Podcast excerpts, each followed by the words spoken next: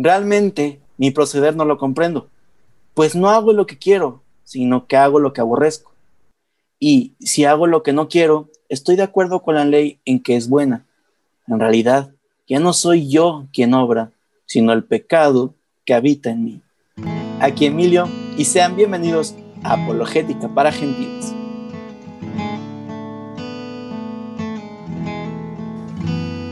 El Espíritu Santo nos hace discernir entre la prueba necesaria para el crecimiento del hombre interior, en orden a una virtud probada, y la tentación que conduce al pecado y a la muerte.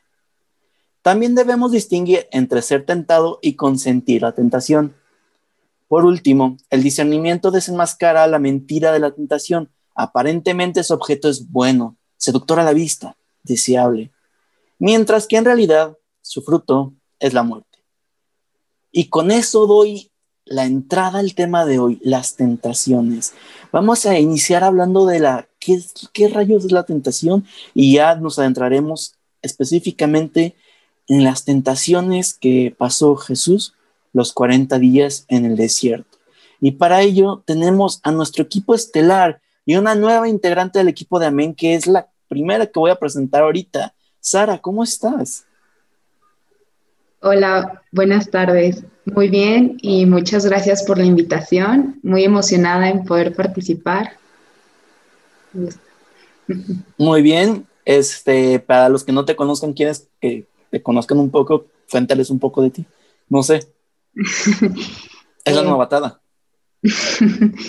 pues bueno, como mencionaba Emilio, me llamo Sara soy estudiante de la licenciatura en Derecho en quinto semestre. Actualmente voy a ser la nueva directora bueno, del departamento jurídico del grupo. y pues es, es, un honor poder para mí trabajar y pues también con todo mi equipo que ya estamos en eso. ¿Y qué más les digo? También soy presidenta de un grupo que se llama como comercial este, emprendedores universitarios de la Cámara de Comercio de, la Universidad Panamericana.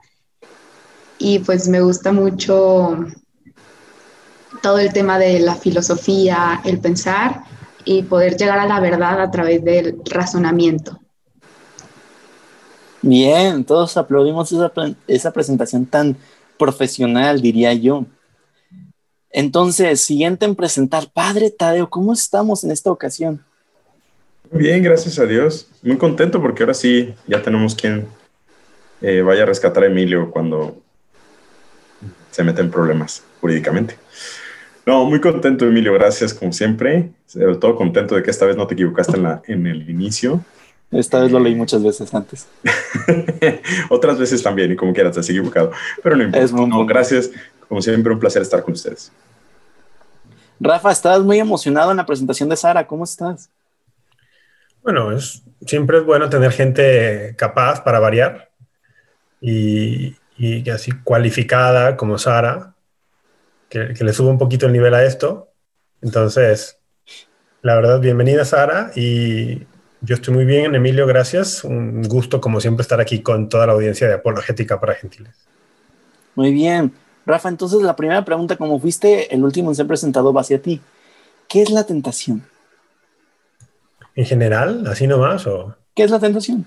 Así, para... ¿Qué es? ¡Fum!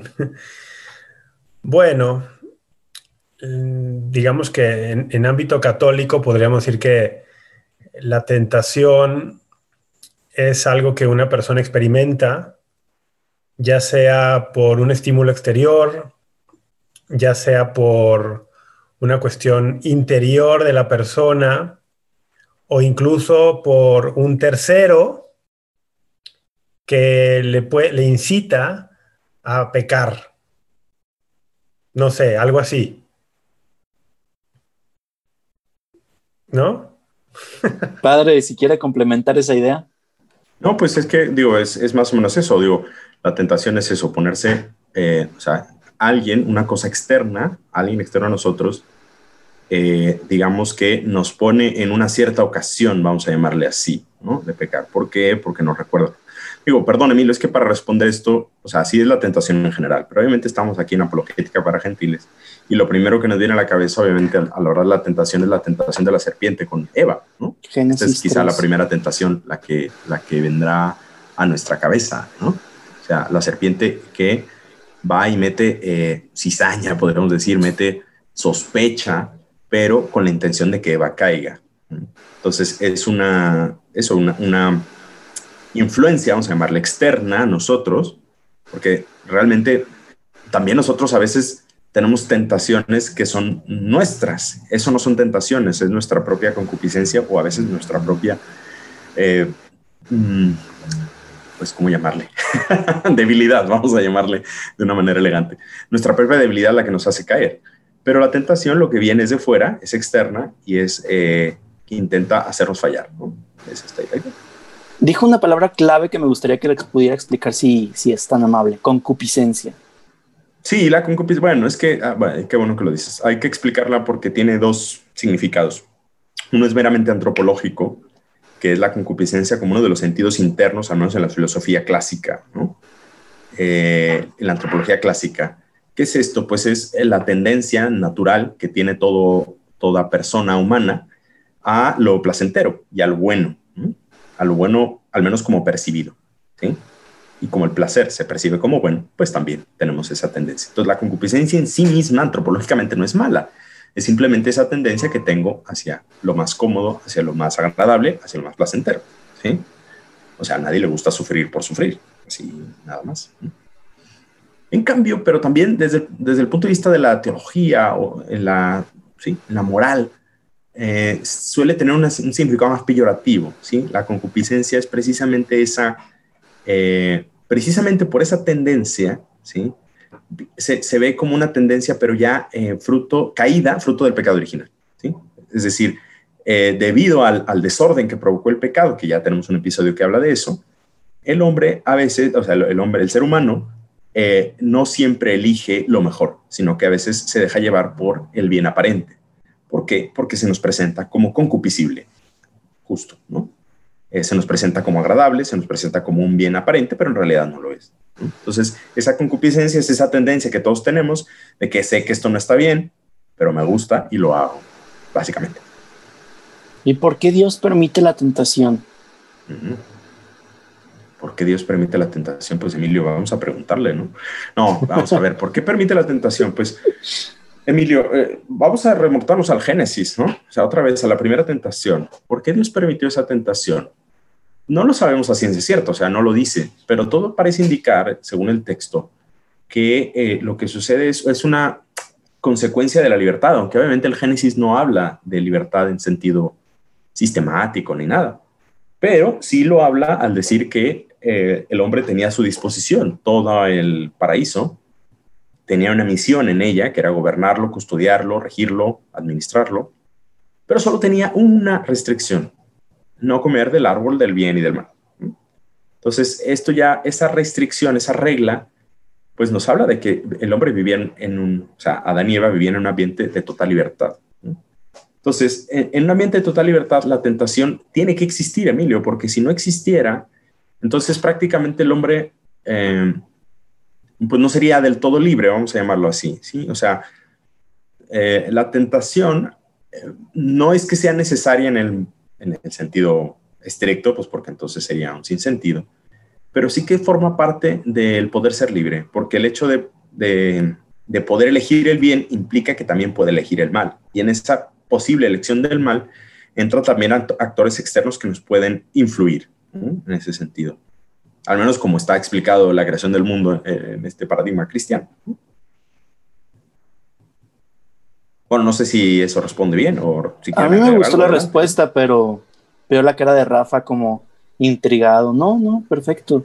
Ahora entonces, Rafa, yo te pregunto a ti, ¿por qué Cristo se tuvo que adentrar en el desierto 40 días para ser tentado? ¿Con qué finalidad hizo esto? Bueno, no se puede entender, vamos, no lo podemos agotar, ¿no? La Sagrada Escritura es inagotable, pero podemos decir alguna cosa. Yo diría que no podemos entender o empezar a entender esto fuera del contexto de Israel. Entonces, cuando un israelita o alguien que está familiarizado con ese contexto escucha desierto y escucha 40, inmediatamente le viene a la mente la Pascua que los liberó de la esclavitud en Egipto y el éxodo en los años en el desierto para llegar a Israel. Y en esos años de desierto, Israel como pueblo y como primogénito de Dios, así se refiere Dios a Israel cuando le da la orden a Moisés de ir a hablar con el faraón, Israel es mi primogénito. Israel como primogénito de Dios enfrenta tentaciones en el desierto y cae, no las supera. Entonces ahora tenemos al que es verdaderamente el primogénito de Dios, el unigénito, yendo al desierto a enfrentar las tentaciones para vencer allí donde Israel cayó. Está haciéndolo todo nuevo. Eh, esto sería una parte de la respuesta. También he escuchado que pues Cristo es el nuevo Adán, ¿no? ¿Tiene algo que revertir también con las tentaciones en las cuales cayó Adán en un principio? Sí, eh, eh, definitivamente. El Señor será todo nuevo, ¿no? Nuevo Adán, nuevo Noé, nuevo Moisés, nuevo David, nuevo Salomón, será todo. todo. Muchísimos personajes y eventos del Antiguo Testamento lo prefiguraban a él. De manera que sí, está revirtiendo, sanando todo desde la caída, sí. Yo creo que Sara quiere decir algo, se ve con, con ganas.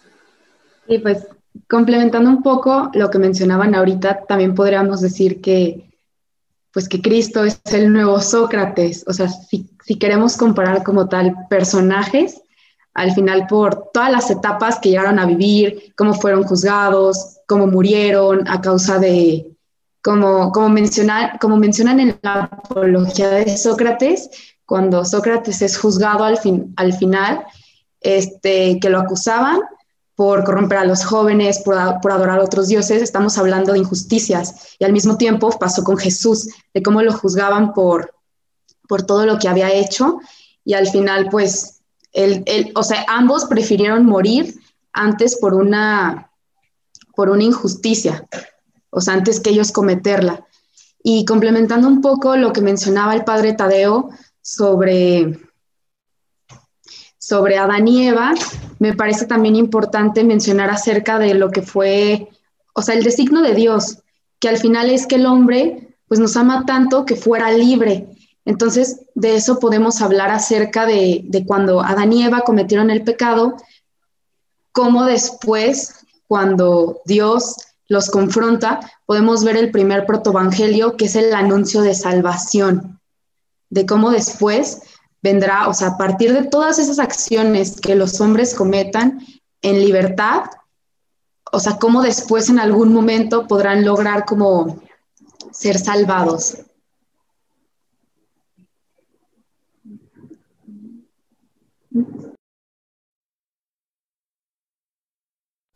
Ok, bien, entonces continuamos. Lo siguiente van a ser leer tres pasajes.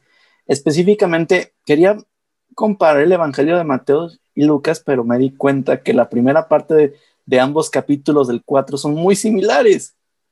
Y me gustó más el de Mateo, así que decidí tomar el de Mateo. So, eh, empecemos con ese. Mateo 4, del versículo 1 al 4. Entonces Jesús fue llevado por el Espíritu al desierto para ser tentado por el diablo. Y después de hacer un ayuno de 40 días y 40 noches, al fin sintió hambre y acercándose al tentador le dijo, si eres hijo de Dios, di que estas piedras se conviertan en panes. Mas él respondió, está escrito, no solo pan vive el hombre, sino de toda palabra que sale de la boca de Dios. Uh, no solo de pan vive el hombre. Supongo que es lo que quisiste decir. ¿Y qué dije? Eh, no importa. Entonces, um, a ver, aquí eh, vamos a ver, o sea, lo estos tres episodios, eh, o estos tres citas, perdón, que, va, que ha elegido Emilio, me parece muy bien que se ha dado cuenta de que efectivamente son tres tentaciones, lo cual me parece muy bien que haya hecho estas tres. Nada más antes, Jesús fue llevado por el Espíritu al desierto para ser tentado por el diablo. Como ya dijo, el desierto tiene muchas, o sea, tiene es, un eh, ambiente muy rico en el caso de la Biblia, porque tiene muchos significados. Por un lado, pues es el ambiente geográfico de la tierra en la que estaban habitando. Eh, por eso, eh, las, hace poquito me tocó revisar un trabajo de un profesor que era precisamente el Evangelio metido en las narraciones del desierto. Efectivamente, es como una especie de género literario. Entonces, de ahí sacamos dos cosas. El desierto es un lugar agreste, es un lugar difícil. Digo, no, yo no sé, yo soy de, una ciudad que es medio desértica, ¿no? Y, pero bueno, es una ciudad, ¿no? Pero realmente, o sea, vivir en un ambiente desértico pues tiene sus dificultades, ¿no? Hay poca agua, hay pocos recursos, este, etcétera, ¿no? es un lugar difícil, ¿no? por lo tanto, es algo que pone a prueba al hombre. Es un lugar de la, el lugar de la ascética por excelencia, ¿no? Los monjes del desierto era precisamente porque eremitas viene de ahí, ¿no? Eremos significa eh, desierto en griego, Los eremitas eran si iban al desierto. Entonces, en, el caso de Israel eh, y en las narraciones del desierto que ya nos dijo Rafa, siempre tienen esta idea de prueba, de purificación también, de preparación, ¿no? los 40 años, obviamente inmediatamente suena ese 40. Pero bien, entonces primero eso, ¿no? O sea, que ya el hecho de irse al desierto ya es una, eh, no, vamos a decir que es una tentación en sí misma, ¿no? Porque ya es ponerse en un ambiente difícil, de dificultad, obviamente con una preparación.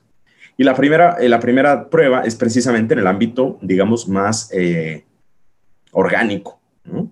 Porque obviamente Jesús tiene hambre, cosa que es muy interesante, ¿no? porque después de hacer un ayuno de 40 días y 40 noches, sentir hambre, digo, pues es lo más normal del mundo independientemente de si realmente fueron 40 días o no, eso no nos metemos ahorita, pero ciertamente, o sea, 40 días de ayuno, eh, pues obviamente eh, a cualquiera le da hambre. Y Jesús lo experimenta, cosa que es muy interesante para desde el punto de vista de la antropología y también de esta idea de Jesús hombre, 100% hombre. Jesús, Dios siente hambre, ocasión que el demonio va a aprovechar inmediatamente para meter la tentación. ¿Cómo es posible? ¿Sí? Ahora, eh, aquí hay discusión, no, no, no quiero decir que esto es así, ¿sí? Sino que son interpretaciones que se pueden hacer al respecto, pero con bastante libertad. Eh, es muy probable que el demonio no haya conocido la identidad de Jesús como divinidad. ¿sí? Creo, eh, a ver qué dice ahorita Rafa, pero probablemente ¿por qué? Porque si hubiera sido el demonio consciente de la divinidad de Jesús, probablemente no lo hubiera tentado, o sea, hubiera sido ridículo, ¿sí? O sea, el demonio será lo que sea, pero no es tonto, ¿sí? Entonces, ya, es ridículo. No, lo que sucede es que él veía eh, un Mesías, ¿no? Un elegido de Dios, pero lo veía como hombre. De hecho, este eh, me parece que es como la gran estrategia divina, ¿no? Hacer pensar, o sea, creo que nadie se imaginaba, ni el demonio, que Dios se fuera a encarnar. O sea, es, que eso jamás, ¿no? Y, pa. Este, sorpresa. Entonces lo va a tentar de la primera forma, que es la más, eh, como la más básica, ¿no? Y de hecho yo me atrevería a decir que es la más sencilla, ¿no? La, del hambre y sobre todo la de pudiendo tener eh, la posibilidad de, pues de no tenerla, o sea, es algo gratuito lo que está haciendo Jesús, ¿sí? Teniendo el poder para no sentir hambre, el demonio le va a intentar entrar primero por aquí, ¿no? Eh, y curiosamente, bueno, sí, sí sobre todo eso. Digo, podemos decir más, pero aquí, hasta aquí mi comentario.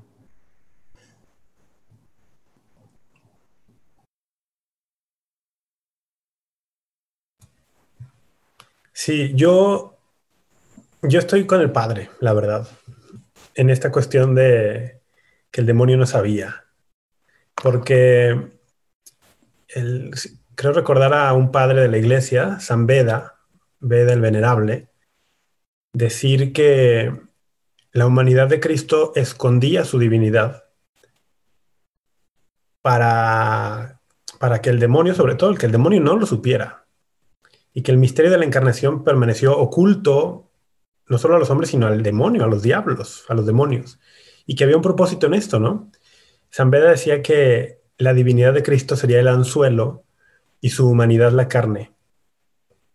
Para atraer al demonio y que diera la mordida definitiva en la cruz, que es la, definitiva, pretendiendo tener una gran victoria, porque en la cruz el demonio estaría pensando que ha logrado matar al Mesías, cuando mediante esa muerte lo que se está obrando es nuestra redención, su derrota.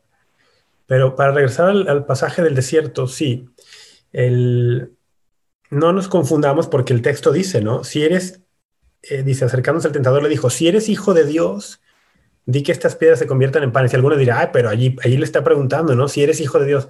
Aquí hay que recordar algo que ya dijimos en otro episodio, que en el, en el lenguaje bíblico del Antiguo Testamento, el término hijo de Dios no representa o no significa necesariamente una filiación de naturaleza que sea, que sea hijo de Dios según la, de la misma naturaleza, no. Eh, se usaba esta expresión para expresar una filiación tipo adoptiva, una elección divina.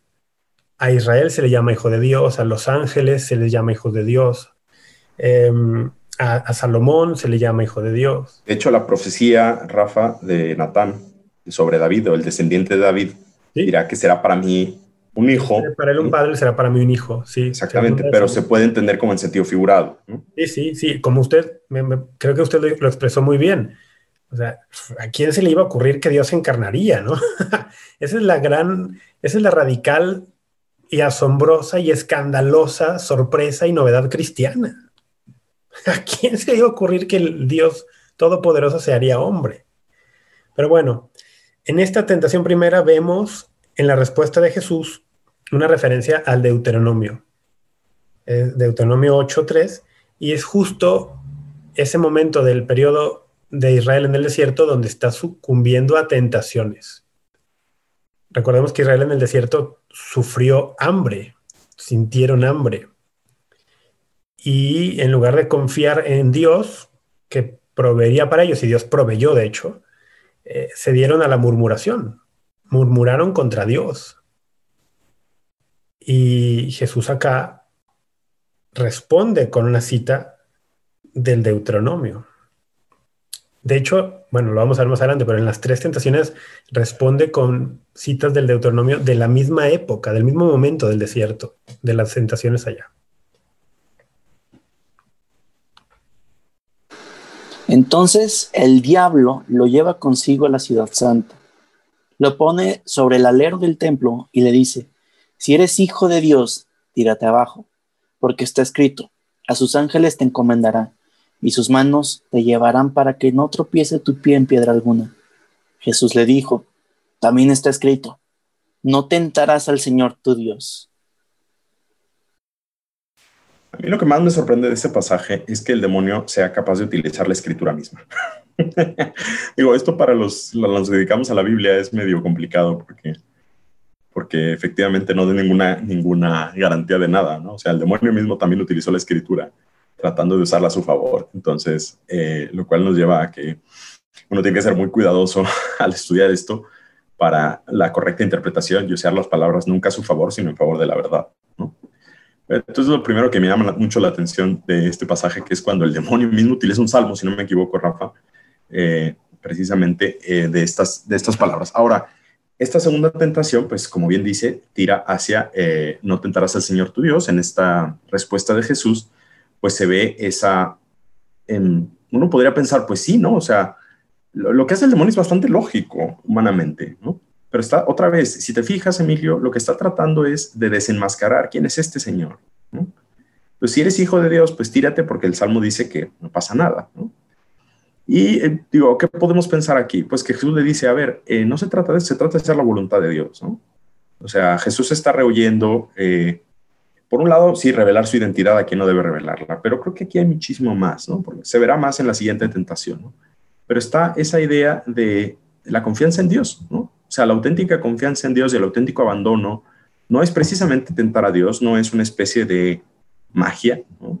la que Jesús nos está presentando, sino es cumplir su voluntad de un modo, ah, eh, vamos a ver, prudente, no sé, ¿sí? O sea, evidentemente sí, soy el Mesías, pero no, eso no significa que, eh, que me voy a tirar a lo, a lo tonto, eh, porque al cabo soy, no sé, no sé si me explico, se entra, podemos verlo de muchas maneras, de la humanidad, de la prudencia, del mismo Jesús. De no ser temerario, ¿no?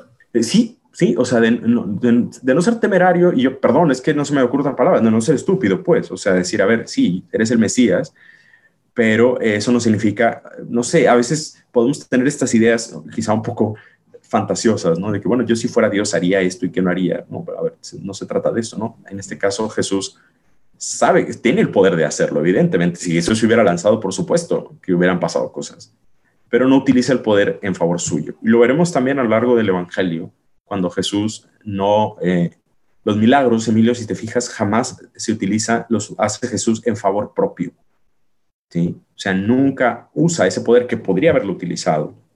Siempre sirviendo a los demás. Sí, y siempre con un significado salvífico. O sea, porque Jesús nunca se aparta de su misión. ¿sí?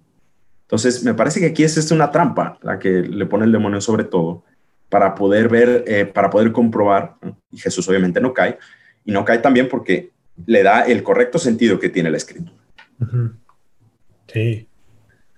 Qué importante es para nosotros cristianos no tentar a Dios también, ¿no? Porque hay que recordar que también estos pasajes son un modelo para nosotros. en primer lugar, son una advertencia de que el diablo existe y que si ha tentado al Señor, pues a nosotros también, y a ser muy cautelosos, ¿no? Con él. Pero también son un modelo de cómo lidiar con la tentación. Son, una de las razones de la encarnación es que el verbo encarnado eh, sea nuestro modelo. Entonces, para nosotros es muy importante no tentar a Dios. No sé, yo he escuchado personas en este contexto de pandemia que dicen, yo tengo tanta fe en Dios que, y luego van e ignoran cosas muy de sentido común y muy básicas de, cuidado personal porque dicen, pues yo tengo fe en Dios, Dios me va a cuidar. Ay, espera, a lo mejor no implica el tener fe en Dios y en su providencia no significa que no tengamos que ser prudentes o acatar ciertas medidas, ¿no? Digo, como una de las muchas aplicaciones que podría tener esto de no tentar a Dios en nuestra propia vida. Oye, Rafa, yo quería aprovechar ahorita también, digo, quizá en este mismo eh, comentario, eh, porque digo, más la siguiente tentación va a entrar un poquito lo de la soberbia, pero aquí podemos también meter la soberbia intelectual. No sé qué opinan ustedes, digo, no solo Rafa, sino los demás, porque me parece que, o sea, a veces, o sea, está citando la escritura y le está tratando de dar una interpretación torcida, pero que podríamos pensar que nuestro, o sea, que esto ha pasado toda la historia quien ha intentado utilizar la escritura o la ortodoxia, ¿sí? Para justificar eh, cosas que vayan contra la fe, la apostolicidad, no sé, lo digo ahorita pensando, por ejemplo, en, el Santo Padre, en, el, Papa, o en algunas cosas de, la tradición de la Iglesia, que a veces eh, algunas personas en aras de la ortodoxia y de defender la fe, supuestamente, eh, interpretan las cosas a su favor, ¿no? Entonces me parece que también puede ser una advertencia, porque a veces no me extrañaría que el demonio esté detrás de eso, ¿sí? De quienes quizá con aras de una o sea, de un celo, ¿sí? Eh, de ortodoxia y de, y de decir, no, pero es que yo estoy defendiendo la fe, en realidad caiga en la trampa, ¿sí? Porque es una trampa, ¿no? No dudo de su buena intención, pero ojo, porque cuando desoímos, o sea, ¿por qué yo digo de la interpretación torcida de la iglesia? Porque ¿cómo podemos entonces estar seguros de que nuestra interpretación de la escritura es correcta? Porque tenemos la fe en que el magisterio de la iglesia es el único intérprete auténtico de la Sagrada Escritura. ¿sí? Entonces, cuando yo pretendo enseñarle al magisterio de la iglesia, eh, por más razones y por más inteligencia aparente que tenga, puede estar cayendo en esta trampa. Qué bueno que toca eso, padre. Yo también, yo también lo veo. ¿eh? Ahora que usted lo menciona, también definitivamente veo una acción del diablo allí detrás de esta actitud de, pretender usar la escritura o el magisterio en contra del Santo Padre. O, y, esto de torcer las escrituras está también como advertencia en, en, el Nuevo Testamento, en la segunda carta de San Pedro. En la segunda de Pedro, capítulo 3, a partir del versículo 15 y 16 dice San Pedro, refiriéndose a, las, a los escritos de Pablo, fíjense, San Pedro refiriéndose a los escritos de Pablo, ¿no? Dice, lo escribe también en todas las cartas en las que habla de esto, aunque hay en ellas cosas difíciles de entender, que los ignorantes y los débiles interpretan torcidamente, como también las demás escrituras, para su propia perdición.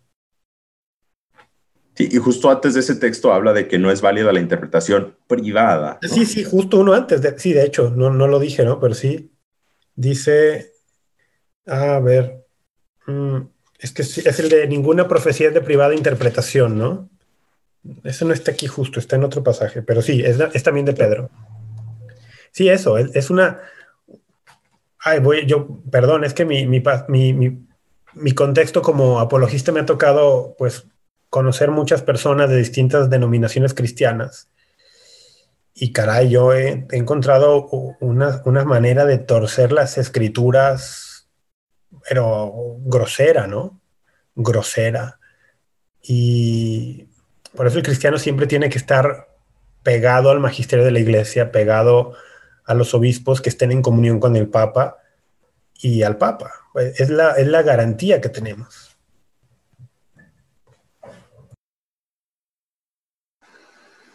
Todavía le lleva consigo el diablo a un monte muy alto.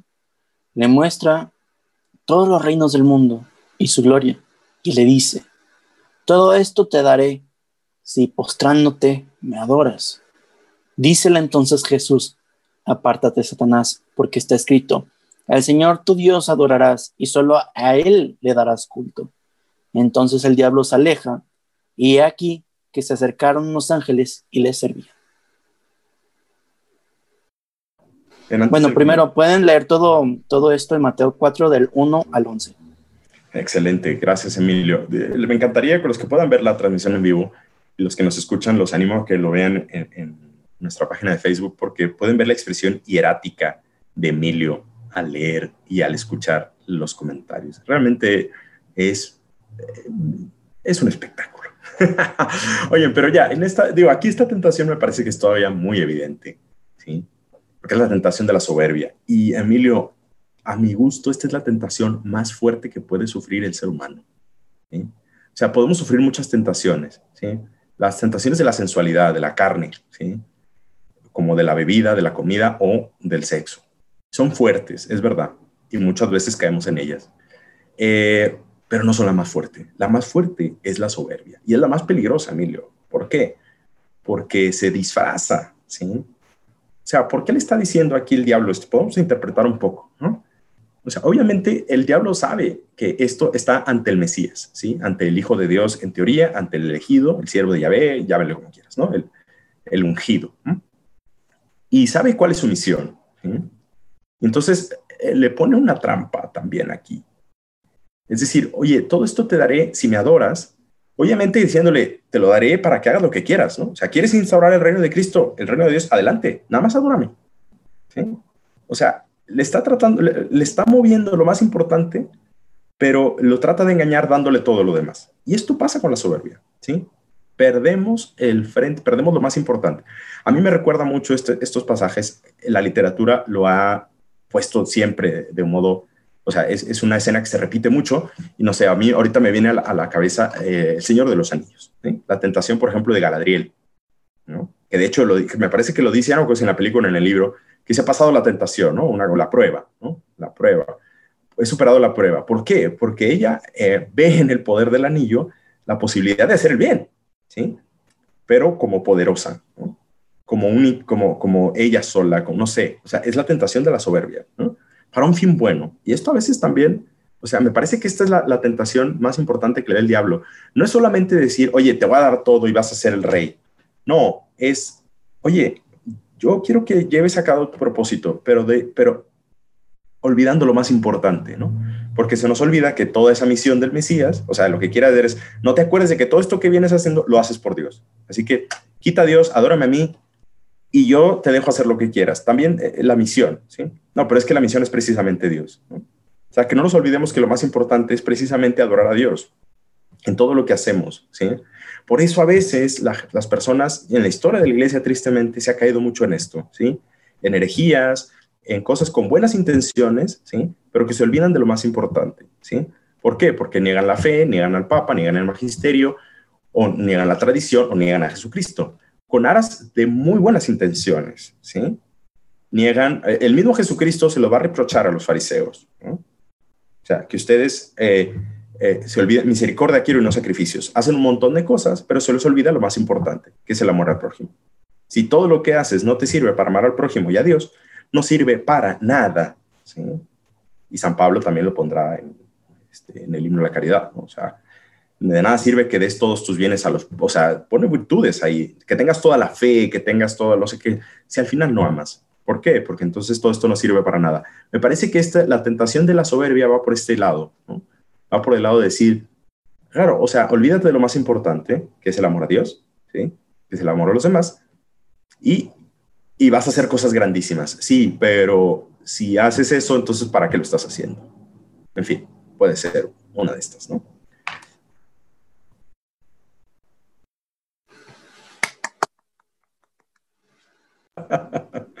Ay, Emilio.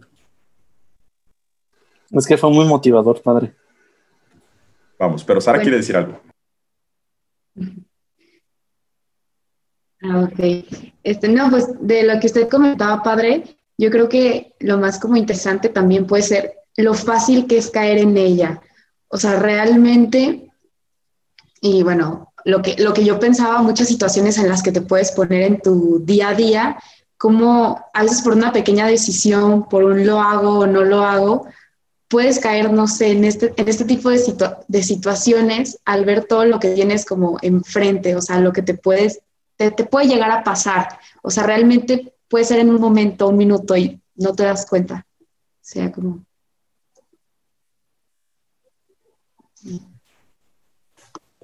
Esta tentación es, es es la más peligrosa, ¿no, padre? Es la más peligrosa, como lo decía, porque quizá no es tan evidente al principio eh, como otras tentaciones o como otros pecados, ¿no? Por ejemplo, los pecados de la carne son muy evidentes, ¿no? Imposibles de negar. Los pecados de soberbia, una persona puede estar llena de soberbia, estamos llenos de soberbia y, y a lo mejor pues, casi nadie lo ve. Es algo muy interior, ¿no? Pero a mí me gusta mucho y se me hace un gran misterio la, la relación que hay, la conexión que existe entre la soberbia y el adorar falsos dioses. Hay que recordar que Israel viene de un contexto de 430 años en Egipto, donde han aprendido a adorar a los dioses de Egipto se han vuelto idólatras en el corazón. Y la razón principal del éxodo no es una liberación física, política, geográfica. La razón principal del éxodo es una liberación espiritual. Por eso el Señor les decía, eh, pide al faraón que te deje salir tres días, internarte en el desierto y ofrecerme sacrificios para darme culto. litúrgica en el fondo. Es una razón litúrgica, exactamente. Dios quiere que rompan con el culto de adoración a los falsos dioses y regresen al culto de adoración al único Dios verdadero, que es lo único que te puede dar vida. Entonces, hay una conexión allí entre adorar falsos dioses y la soberbia, porque en última instancia, ¿qué es la soberbia? Es adorarse a uno mismo. Es ponerse uno en el lugar de Dios incluso con bandera de cristiano. Es la tentación de la autorreferencialidad. Y quizá en este episodio estamos hablando mucho de esto, pero bueno, como que se presta, ¿no? Nuevamente, estas personas que pretenden saber más que el magisterio de la iglesia, se vuelven autorreferenciales. El, dicen, el Papa no. Bueno, cuando quitas al Papa, de facto te conviertes tú en el Papa. te volviste tu propio Papa. Entonces, adorar múltiples dioses, soberbia, adorarse a uno mismo, las tentaciones de idolatría, crear falsos dioses, falsos ídolos. El catecismo advierte muy claramente de, no adorar, por ejemplo, a los poderosos, a los ricos, a los políticos. es una tentación siempre presente. Rafa, que esto que dices, hijo, caray, está súper actual. También, ¿sabes que me, acordé de un comentario de un profesor mío en, la universidad, veíamos esto en la teología, que decía que en el, en el caso del Éxodo, eh, hay que darse cuenta de que Dios no está, está liberando al pueblo de Egipto, entre comillas, porque en realidad lo está liberando del faraón para que pase a ser suyo. O sea, no es que le esté liberando, decir, te estoy liberando de todo yugo. No, te estoy diciendo que, que cambies de dueño, pues, ¿no? O sea, pasa de ser del faraón a pasa a ser mío. No es que le esté diciendo, eres libre, sí, sal por ahí y vuela. No, no, no, le está diciendo, vas a pasar el faraón, pero te conviene ser mi esclavo, por así decirlo, o ser mi siervo. ¿Por qué? Porque yo te liberaré, te daré realmente lo que estás buscando. Entonces, ¿por qué lo digo esto? Porque efectivamente la soberbia siempre es adorarnos a nosotros mismos, pero en el fondo la trampa es esa, ¿sí? La trampa es que nunca vamos a poder ser dueños de nosotros mismos, ¿sí? Y lo está diciendo Satanás aquí, o sea, si tú eres dueño de ti mismo, en realidad eres dueño de, o sea, estás está siendo esclavo de Satanás, ¿sí? O sea, no hay de dos, o eres de Dios o eres Satanás, o sea, son las famosas dos velas, ¿no? O sea, o los dos señores, uno puede servir a dos señores, ¿no? Porque terminará rechazando a uno. Pues es que es así, o sea, yo no puedo decir, no, yo me libero de Dios y no dependo de nadie. Pues la trampa en eso es decir, cuando yo digo, yo no dependo de nadie, estoy dependiendo del demonio, ¿sí? Lo siento, pero es así, o sea, es que no podemos no tener dueño en ese sentido porque somos criaturas, ¿sí? Y tenemos que reconocer que hay seres más poderosos encima de nosotros. Por lo tanto, esa ilusión que tiene el hombre de decir, no, yo soy dueño de mi propio destino, yo hago lo que yo quiero, en el fondo estás cayendo en ser esclavo de otras personas y a veces falsamente, o sea, eh, quien, no, no es que yo estoy defendiendo esta idea o no sé quién, estás defendiendo a fulano y fulano a sutano y así, y nos vamos prácticamente de cuando esto o eres de Dios o no eres de Dios. Ahora sí que en esto no hay, no hay más que dos sopas, ¿no? O estás con Dios o estás con el demonio, ¿sí? No podemos estar en un papel neutral. Y creo que esa trampa se, aquí la está poniendo mm, como la escritura clarísima, ¿no? Decir, ojo, porque si tú no adoras a Dios, adoras al diablo. No hay de otra.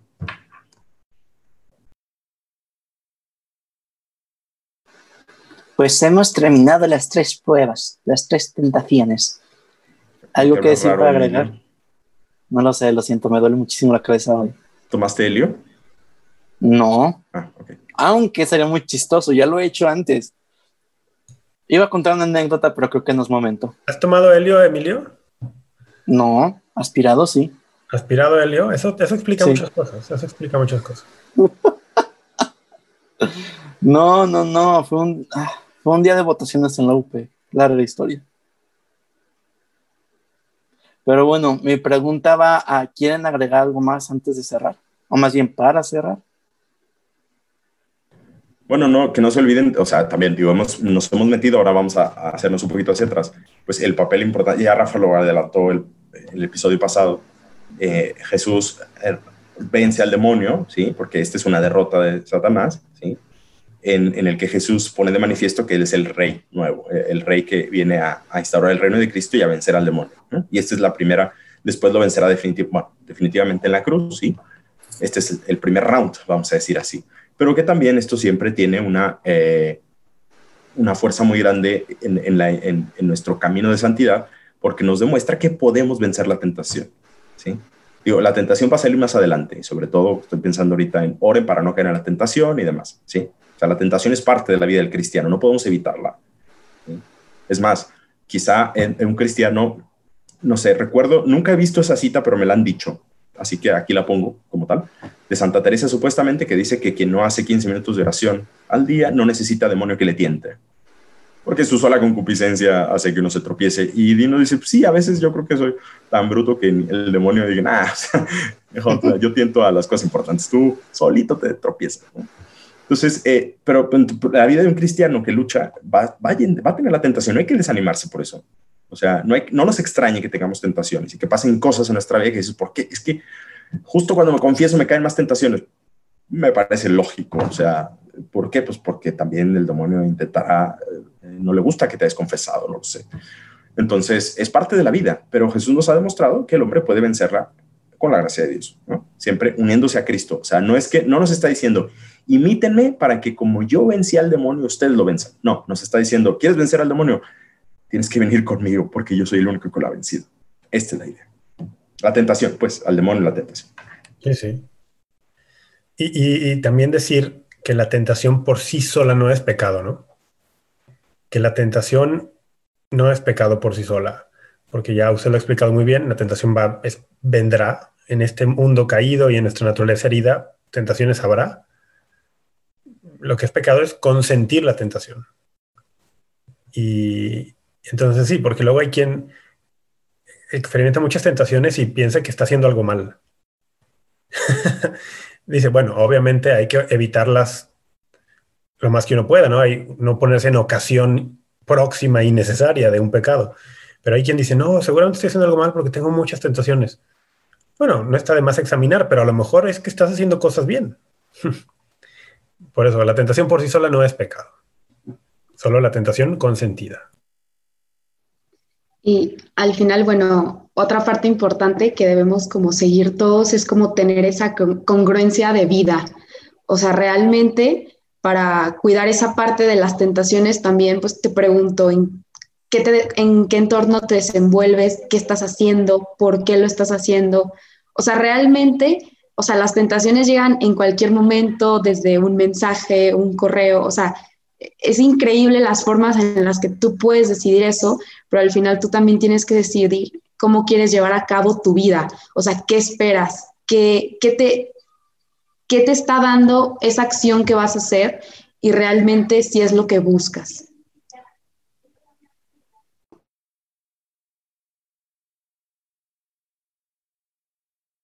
Ya, es que no podía desactivar mi silencio porque había una notificación justo ahí, es como quítate, quítate, quítate, quítate, para ya poder picarle, sí, ya, ok, desespera el Padre.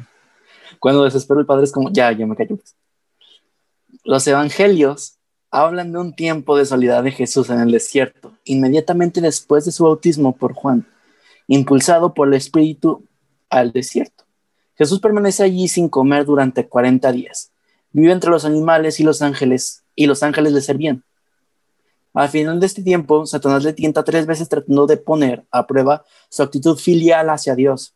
Jesús rechaza estos ataques que recapitulan las tentaciones de, Adán en el, de, Adán en el paraíso y las de Israel en el desierto. Y el diablo se aleja de él hasta el tiempo determinado. Esta cita es sacada del Catecismo de la Iglesia Católica 538. Y no dije la del principio, es de Romanos 7. Las redes, nuestras redes. Síganos en todas las redes como Amén Católico, sea Facebook, Twitter, Instagram, YouTube, Amén Católica. Esto fue nueva... Perdón, Emilio, antes de que termines, ya tenemos una nueva herejía milística, el adianismo. Me encanta, ¿sí? Bien, ya tenemos algo más. Ni siquiera sé qué dijo. Esto fue apologético. Habrá que definir bien esa herejía y sus alcances. Y, si necesitamos convocar un concilio o algo así. Esto fue Apologético para Gentiles. Un saludo a todos y hasta la próxima.